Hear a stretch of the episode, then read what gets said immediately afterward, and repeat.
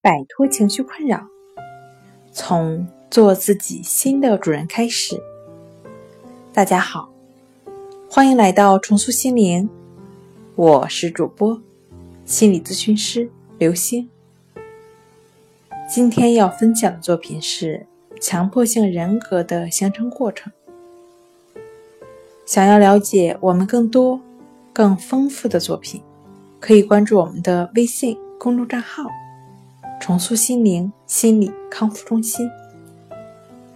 在电影《火柴男人》中，男主人公罗伊的强迫性思维和行骗有关。他违反社会道德和法律标准，内心对自己有深刻的评判。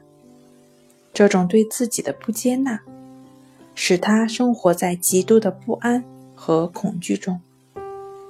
只有通过强迫性思维和行为，暂时性的抵消这些不安全感，但可悲的是，不安全感的根源没有找到，强迫的问题不能从根本上得到解决，只会愈演愈烈。那为什么罗伊会用这样的方式来经营自己的人生呢？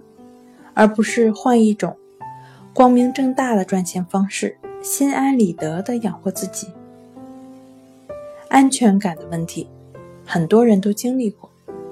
为什么别人可以更加理性的面对，而不是像罗伊那样转为强迫性思维呢？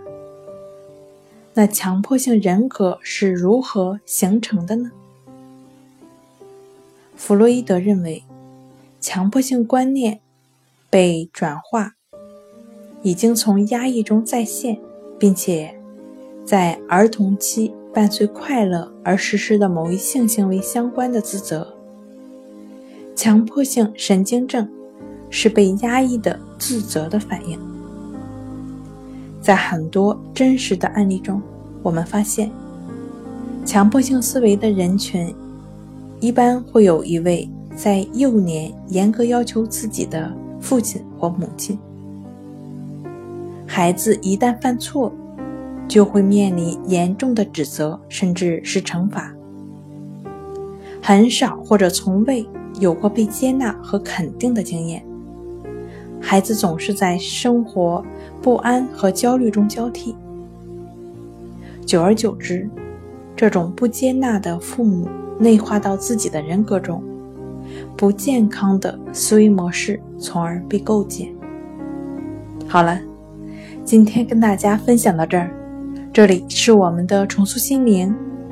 如果你有什么情绪方面的困扰，都可以在微信平台添加幺三六九三零幺七七五零幺三六九三零幺七七五零，即可与专业的咨询师对话。